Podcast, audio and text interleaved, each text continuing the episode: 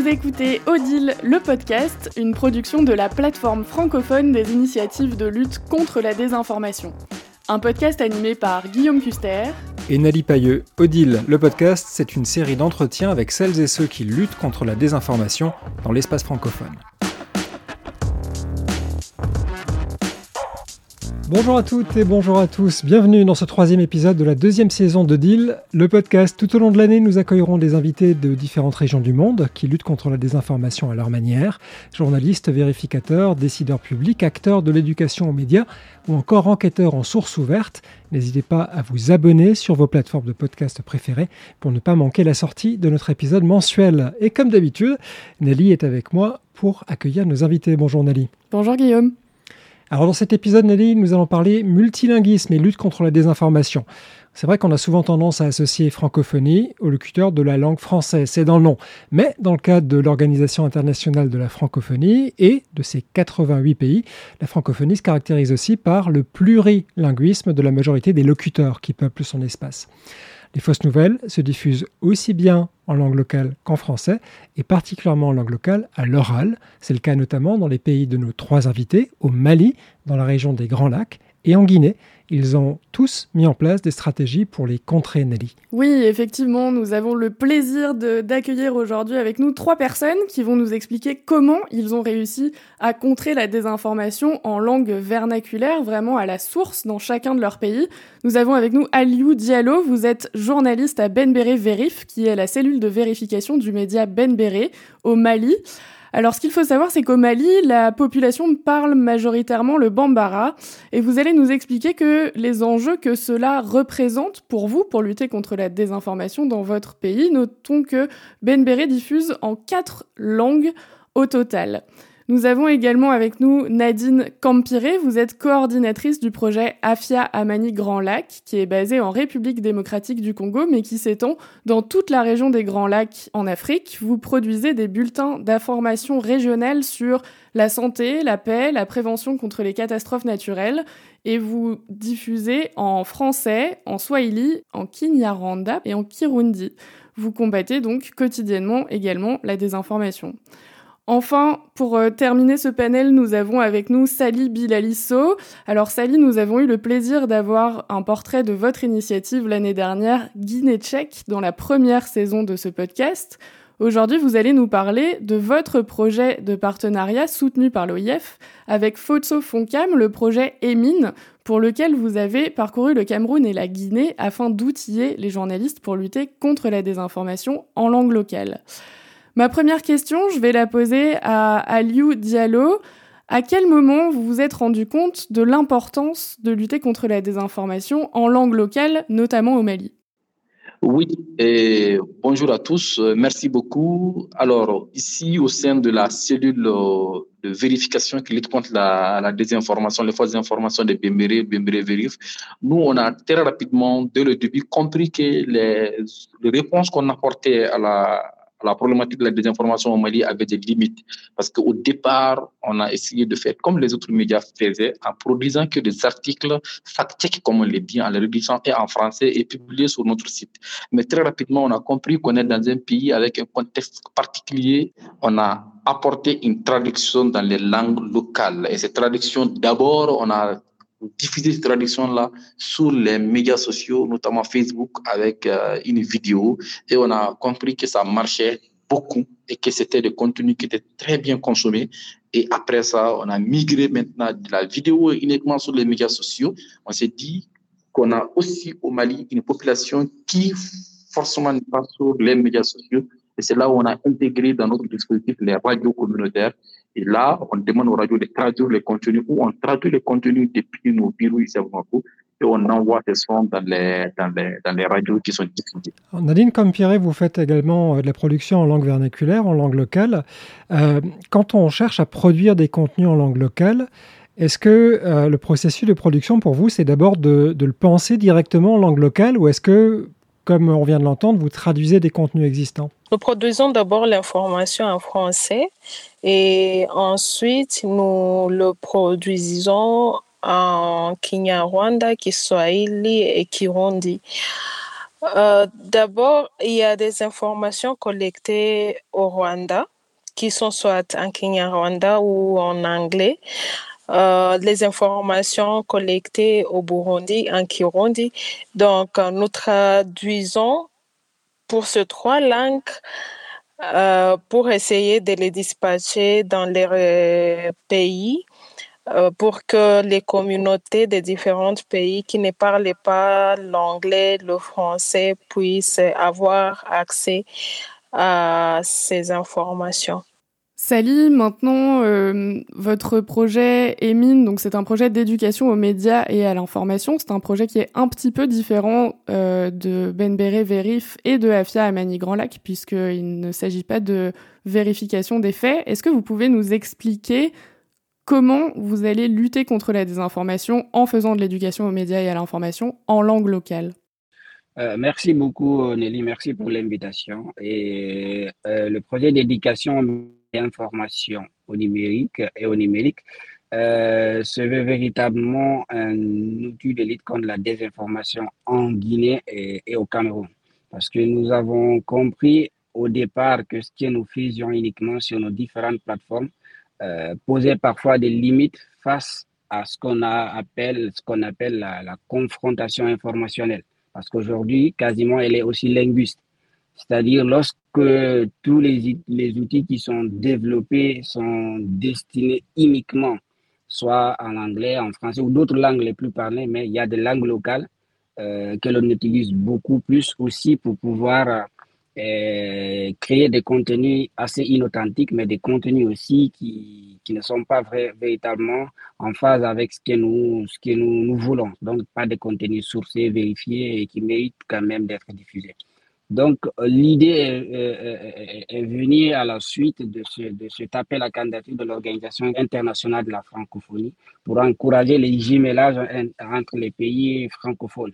Donc, la Guinée avait ses spécificités, le Cameroun aussi euh, avait ses spécificités. C'est dans les échanges avec Fotso Fonkam que nous avons compris qu'on nous avions en fait cet intérêt commun, c'est-à-dire l'usage de langues locales dans la lutte contre la désinformation. Donc, nous avons euh, à date formé des, journalistes, des acteurs de la société civile, mais aussi des influenceurs afin de lutter contre la désinformation. Et aussi et surtout, ce qui est prévu en fait dans, toujours dans le cadre de ce projet, c'est la réalisation des tutoriels dans des langues locales. C'est-à-dire, au lieu de le faire, parce que tout ce qu'on voit uniquement, ça se passe en français. Et il y a une grande majorité de la population qui est oubliée à travers ce que nous faisons. Parce que si nous prenons la Guinée, l'analphabétisme, le taux est très élevé. Et, donc, en faisant des tutoriels dans les langues locales, mais aussi surtout en outillant ce qu'on appelle les influenceurs, parce qu'aujourd'hui en Guinée, nous avons pu euh, euh, outiller certains influenceurs qui, à travers cette expérience, ont pu quand même détecter euh, certaines euh, certaines, certaines opérations de désinformation. Et à date, ils ont des groupes Facebook où on a des milliers d'abonnés. Ils ont aussi des groupes WhatsApp, des groupes Telegram où ils ont des milliers d'abonnés. Donc, pour nous, c'est indispensable d'utiliser ces personnes, c'est indispensable d'utiliser les langues locales afin de pouvoir toucher euh, d'autres cibles. Je voulais vous poser la question, Nadine Campiré, dans la région des Grands Lacs, en quelle langue se diffusent majoritairement les fausses informations? Euh, vous devrez d'abord comprendre que la région des Grands Lacs, les langues les plus parlées sont le Swahili, le Kinyarwanda, le Kirundi, euh, un peu de Lingala. Euh, ces derniers temps, on va se baser sur le contexte de la guerre entre le M23 et euh, l'armée congolaise. Euh, vous comprenez que le plus grand nombre de fake news se trouve à l'est de la RDC, euh, au Rwanda et au Rwanda aussi. Et donc, euh, les fake news qui, qui se diffusent, c'est les langues utilisées souvent sont le Kiswahili et le Kinyarwanda, mais aussi du côté Burundi qui est frontalier au sud Kivu, en RDC, on utilise plus le Kirundi. Euh, au fait, euh, il y a les, la, les désinformations produites en français et souvent traduites par différents internautes. Si une partie du Rwanda est lésée, par exemple, un Rwandais infiltré dans certains groupes prend l'information en français et la traduit en Kinyarwanda pour essayer de monter la communauté rwandaise qui se trouvant au Rwanda ou soit dans l'est de la RDC et c'est vice-versa. si une information est produite en Kinyarwanda, il y a un Rwandais qui connaît la langue euh, le Kiswahili, le français et un peu de lingala pour essayer de, toucher la communauté congolaise, traduit euh, cette fausse information euh, et la diffuse dans la langue comprise du côté Congo. Alors on va noter qu'il y a un phénomène intéressant dans chacun de vos trois pays, c'est que la désinformation circule beaucoup par WhatsApp et sous forme audio, c'est-à-dire que ce sont des messages vocaux qui sont diffusés dans des groupes. Sally, est-ce qu'à votre avis, il y a une prime à la langue locale? En d'autres termes, est-ce que le fait de s'adresser au public dans sa propre langue, ça crédibilise un contenu, même si intrinsèquement, il est faux? Euh, Absolument, je, crois aujourd'hui, euh, euh, nous assistons pour moi, c'est l'un des phénomènes qui m'inquiète plus à l'orée des prochaines échéances électorales en Guinée en fait cette désinformation à travers l'utilisation des langues locales parce que ça crée une sorte de légitimité au niveau de la désinformation parce que la personne s'adresse dans une langue qui est commune, qui est familière, parce que donc on estime que là, on entend tout ce que la personne est, en train de dire. Donc en Guinée, euh, il y a aussi cette désinformation et très malheureusement, euh, ce que nous, on constate parce qu'on vraiment on a, on a une équipe de veille dédiée en fait sur différentes plateformes. Ce qu'on constate, c'est que la tendance euh, au niveau de, de la désinformation, c'est-à-dire des, des, des, des, personnes qui, qui, qui, qui, font la désinformation avec les langues locales, ça prend plus de l'ampleur en termes de partage, en termes de réaction, mais aussi en termes d'interrogation dans les commentaires. Lorsque vous lisez les commentaires euh, et vous écoutez ce que les personnes racontent, vous, vous, allez vous poser une seule question. Est-ce que nous sommes en train de faire assez pour contraindre, pour contrecarrer ce phénomène? Parce que s'il s'agit euh, en fait d'une vidéo en français, c'est très facile d'aller grappiller un lien déjà existant sur la question pour dire qu'écoute, ce que la personne est en train de raconter, c'est du, c'est du n'importe quoi. Mais lorsque la personne s'adresse à, à, une communauté donnée ou bien à une cible donnée dans une langue locale, mais en réalité, tu n'as pas directement là un contenu pour venir placer dans les commentaires pour dire que ça c'est faux, c'est ceci ou cela, ça devient un peu compliqué. Donc, euh, pour revenir à votre question, euh, je crois qu'aujourd'hui, euh, ce que nous, nous sommes en train de faire, et nous continuons à le faire, c'est de permettre aux citoyens et aux internautes de, détecter en fait ces genres de phénomènes en faisant un, c'est-à-dire d'abord de, de, de, de s'interroger en fait sur l'identité de la personne qui parle. Parce que le plus souvent dans ce genre des opérations, ce que nous, nous avons constaté, ces opérations sémantiques et de désinformation, ce que les personnes essayent de dissimuler qui parlent. C'est-à-dire, on fait croire aux gens, peut-être c'est quelqu'un d'autre, mais en réalité, c'est leur opinion. Donc, c'est de savoir qui parle exactement. Pourquoi? Et si on partage, on prend souvent cet exemple, si on partage un élément beaucoup sur WhatsApp, vous allez voir cette, euh, cette sorte de signalité qui montre que ça a été partagé plusieurs fois. Donc, de regarder tous ces éléments, ce sont là des éléments qui caractérisent un, une, une infox qui est largement répandue, une infox qui est largement euh, diffusée. Mais l'autre problème aussi, aussi qu'on essaye de, mettre sur la table, ce qu'il faut que les gens comprennent, euh, les technologies ne vont pas résoudre tous les problèmes de la désinformation. C'est avant tout une question humaine. Les personnes qui créent, ce sont des personnes qui créent ces opérations de désinformation. Donc, essayer d'aller à la rencontre des personnes, sensibiliser, discuter, échanger, c'est-à-dire mettre parfois de côté les outils, humaniser en fait ce que nous sommes en train de faire, euh, nous estimons aussi c'est une autre opération qu'il ne faut pas sous-estimer parce qu'en réalité, les outils ne peuvent pas résoudre le tout. Donc, il faut vraiment humaniser ce qu'on fait, essayer de discuter en face avec ces personnes avoir une sorte de cartographie de ces acteurs de la désinformation, parce que nous, on a déjà une petite cartographie de personnes qu'on essaie, parfois même ces personnes essaient de rentrer en contact avec elles pour, pour leur dire, écoutez, vous êtes en train de dire ça, c'est pas ça, voici ce qui est vrai. On vous conseille vivement de ne pas trop vous aventurer parce que vous risquez de créer un embrasement, vous risquez de, de créer des incidents.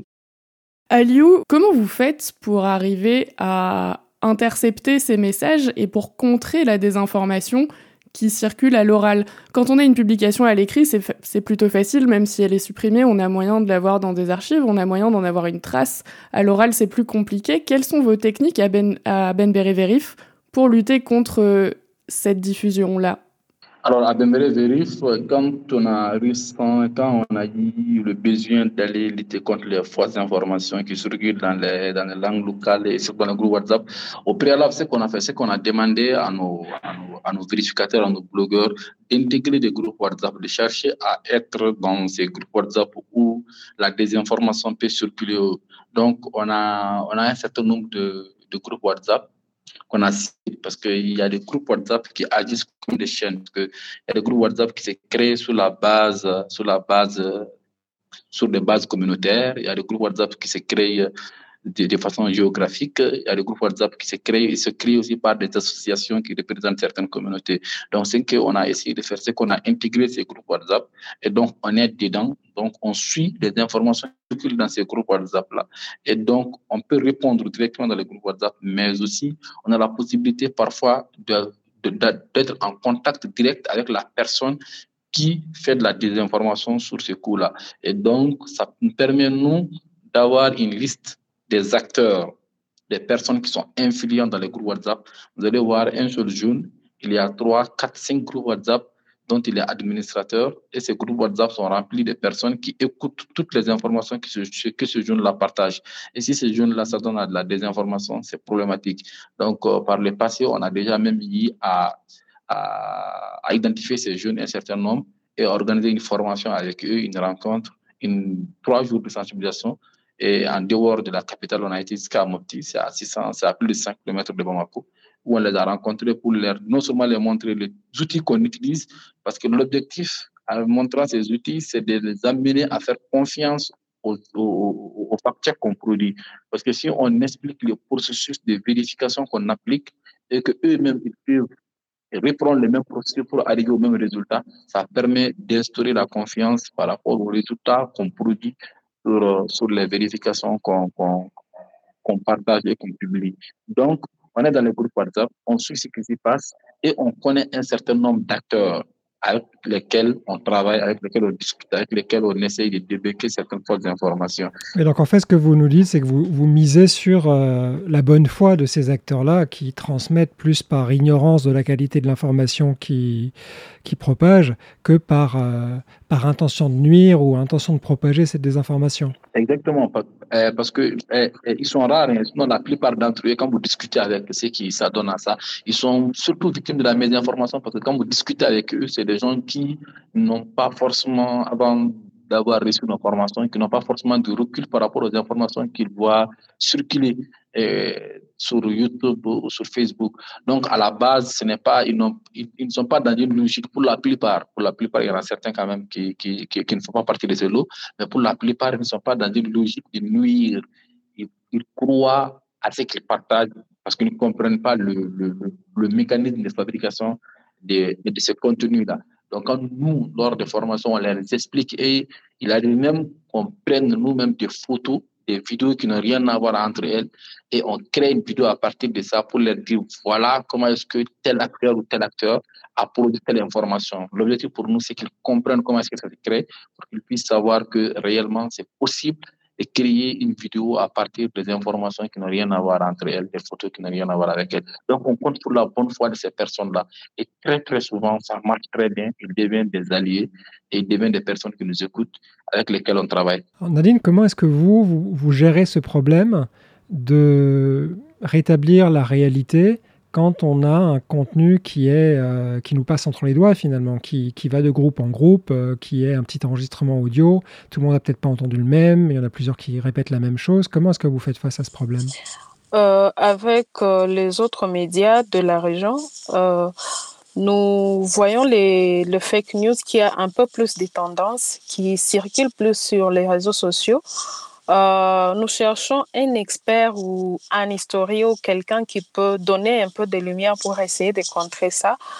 Euh, comme ces fake news pas surtout sur les réseaux sociaux, WhatsApp, dans des groupes, euh, surtout sur Twitter, aussi Facebook, nous repartageons l'information vérifiée sur ce même canal pour essayer de contrer la, la propagation de ce fake news. Et donc, vous avez des personnes qui sont euh, infiltrées dans ces groupes WhatsApp directement? Euh, dans des groupes WhatsApp, oui, il y a.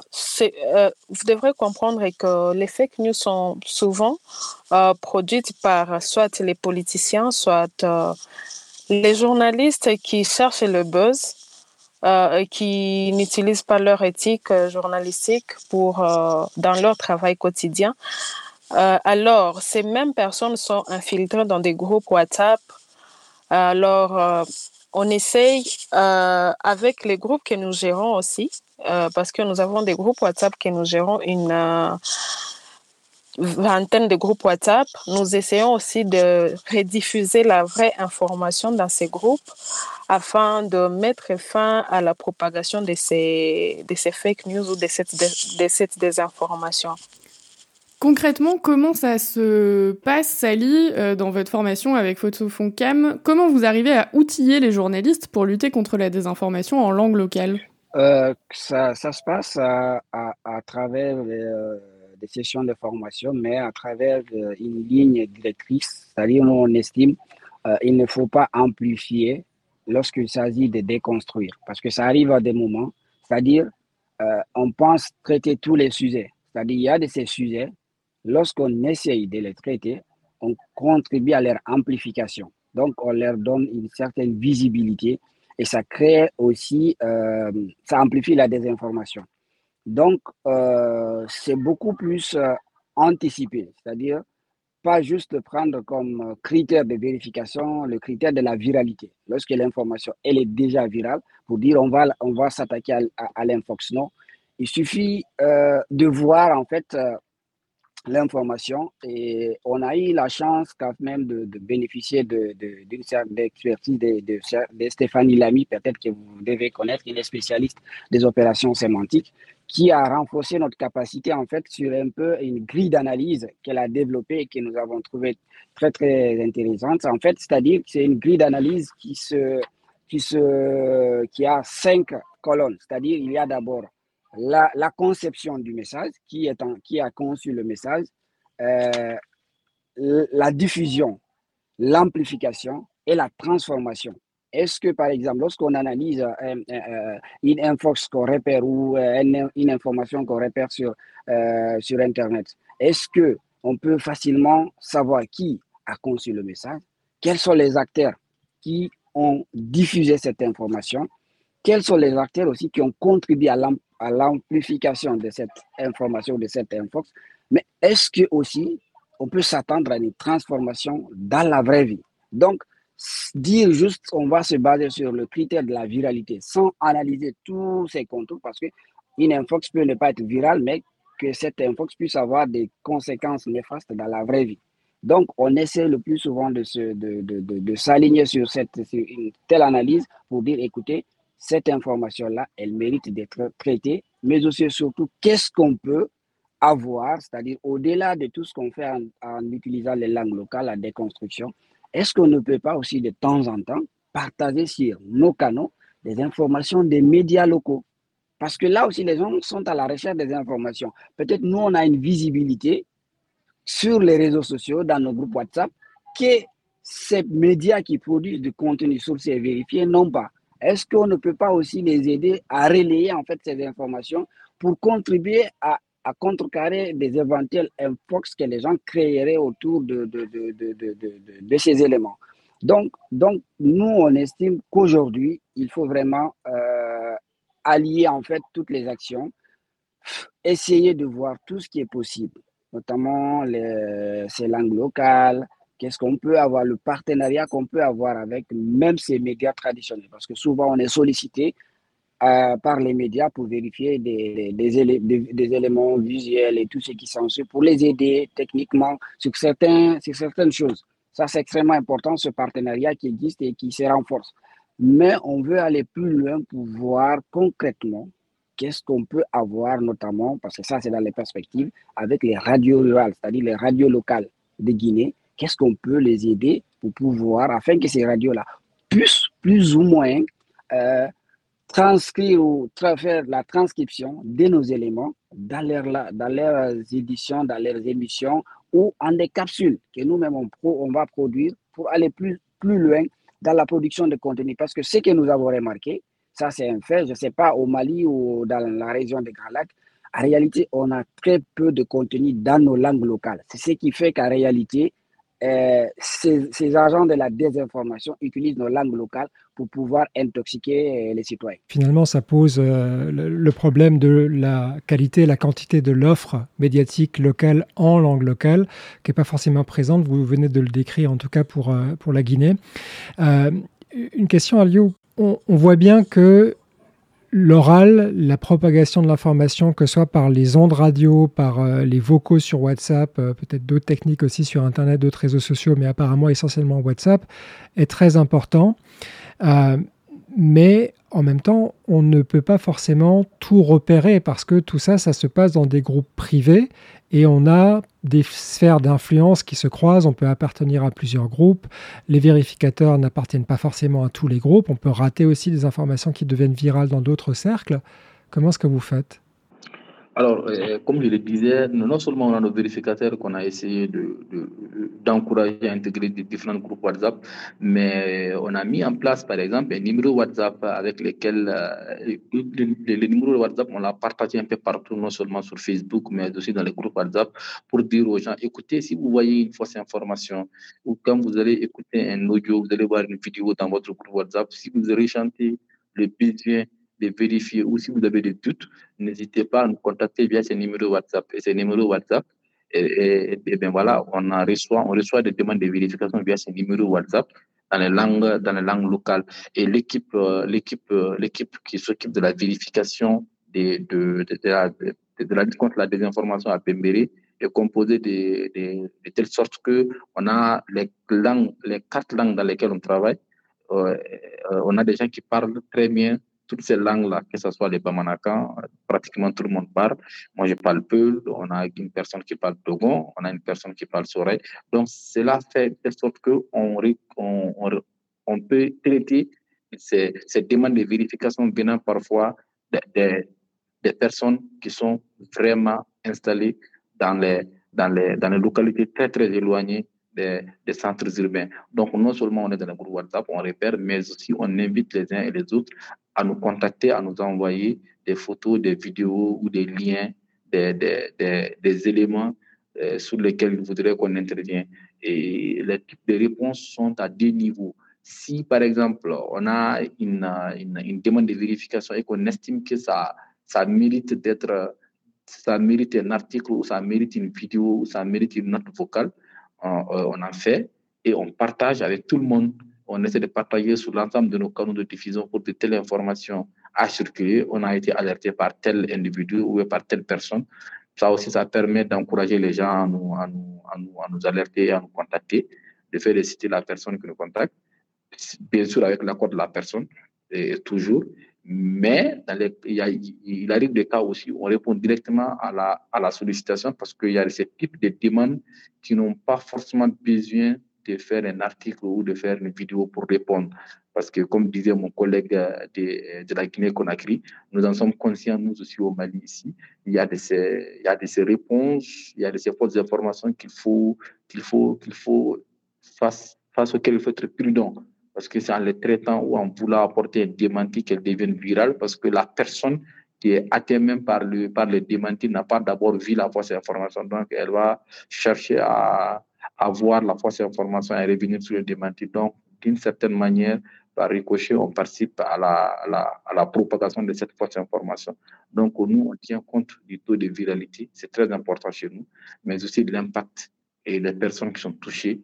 Si le contenu est produit, comment est-ce qu'on peut toucher les mêmes personnes qui ont été touchées par, par la fausse information? Comment est-ce qu'on peut toucher les mêmes personnes avec, avec, avec la vérification? Et là, c'est un point qui est, qui est un défi énorme pour nous, euh, mais on essaie de répondre avec, avec nos outils, avec euh, des ciblages en ligne ou en remettant dans les mêmes groupes WhatsApp où on a mis la fausse information, on remet là-bas dans le même groupe la vérification en espérant toucher les mêmes personnes.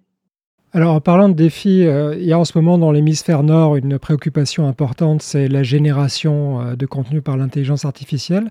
On parlait de l'importance énorme du son, de l'audio sur le continent africain, et on sait aujourd'hui qu'il y a des outils qui sont extrêmement abordables. Hein, pour 5 dollars par mois, on va pouvoir créer une voix artificielle. Est-ce que vous avez déjà euh, vu, parce qu'ils peuvent fonctionner dans, une centaine de langues aujourd'hui, est-ce que vous avez vu circuler ou, eu des doutes sur la circulation de contenu généré par des IA dans des langues locales Et est-ce que vous craignez que ce soit un, problème euh, sur le continent africain également? Oui, moi, je le crains que ce soit un gros problème. Mais pour le moment au Mali, de, ma, de mon propre constat, c'est que les types de contenu dans ce sens qu'on a vu, c'est surtout vraiment fabriqué de façon artisanale. Vous savez, ces, ces vidéos qu'on raconte beaucoup, en tout cas au Mali, j'ai fait la même observation vers le Burkina Faso aussi, ces vidéos dans lesquelles on on ramasse des photos qui n'ont parfois rien à voir, et très souvent même, hein, pas parfois, qui n'ont rien à voir entre elles, et on crée, on écrit un texte, et ce texte-là est lu par un logiciel. Et c'est vraiment des types de création de contenu vraiment très abordables et vraiment très artisanal. Ils utilisent surtout et très souvent Google, euh, Google Traduct.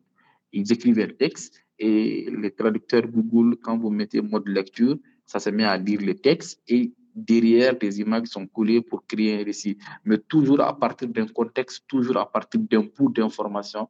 Ils sont, ils sont très forts et ça, et ça marche beaucoup. Les vidéos sont beaucoup consommées et c'est les vidéos créées en français, mais qui sont, comme je le disais dès le départ, traduites dans la langue locale.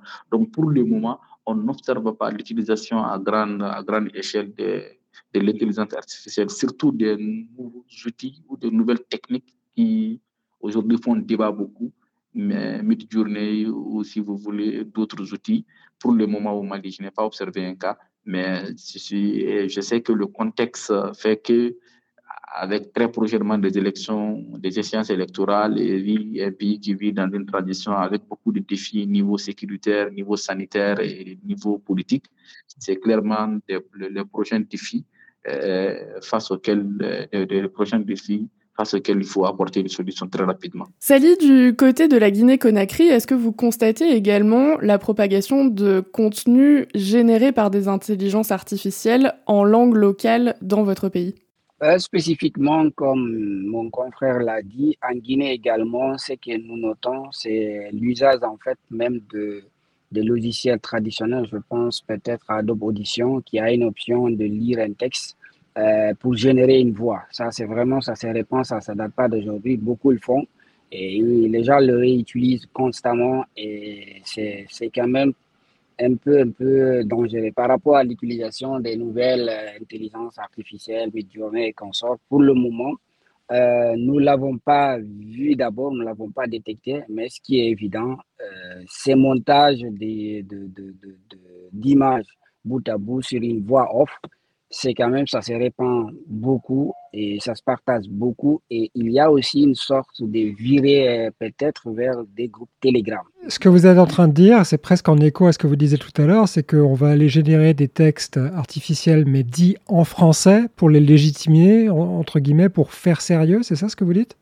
Exactement, c'est cela. C'est-à-dire on ne répond pas sur un site internet où on essaie de, à défaut de concevoir juste une information, et puis on essaie de, de, de, légitimer cela à travers une voix off et puis adosser des images qui n'ont rien à voir parfois avec cette, cette fameuse information et puis qu'on essaie de partager. Maintenant, ce que je disais aussi en amont, c'est qu'on est en train de virer petit à petit parce qu'avec la limite imposée par Facebook, euh, pardon, par WhatsApp sur le nombre de personnes devant être membre d'un groupe, il y en a qui essaient petit à petit de virer sur Telegram. Donc ça commence petit à petit aussi à prendre forme là-bas.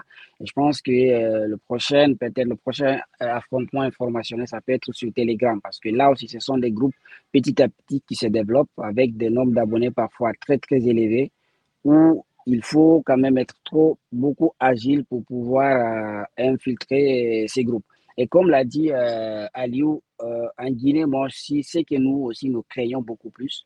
C'est un peu, moi, je, souvent, quand je discute avec les gens, je ne parle pas peut-être de la transparence des prochaines élections. Moi, je parle beaucoup plus de l'intégrité des prochaines élections que nous allons avoir en Guinée face à ce phénomène de la désinformation. Parce que nous avons vu, même dans les plus grandes démocraties, l'intrusion, en fait, dans les processus électoraux, c'est un défi majeur. Imaginez des pays beaucoup plus moins, euh, des pays moins avancés technologiquement, avec les nouvelles technologies, notamment avec l'intelligence artificielle, avec, avec tous ces développements auxquels nous assistons, les prochaines élections, avec des objectifs et des candidats qui ont des objectifs très différents, et avec aussi la diplomatie d'influence, mais aussi les opérations d'influence, notamment par certaines puissances.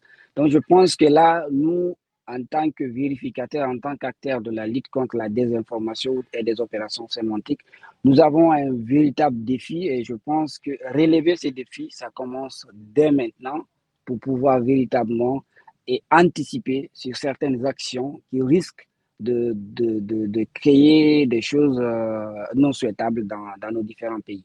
Très bien. on sera particulièrement attentif, comme toujours, pendant les périodes électorales, puisqu'on sait que ce sont euh, des périodes particulièrement sensibles au niveau de la création, de la propagation de désinformation, des guerres d'influence, et que ces nouveaux outils qui font un peu peur, faut bien l'admettre, euh, nous posent à tous de nouveaux défis. Merci à tous les trois d'avoir participé à ce podcast. On se retrouve le mois prochain pour le quatrième épisode de cette deuxième saison du podcast de Deal. À très bientôt. Au revoir. Merci beaucoup. Merci. Merci.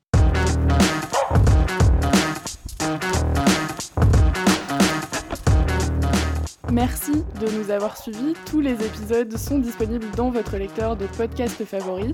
Odile le podcast est une collaboration entre l'Organisation internationale de la francophonie et Check First. Et le site de la plateforme francophone des initiatives de lutte contre la désinformation est à retrouver sur odile.org, odil.org et sur Twitter, odile plateforme.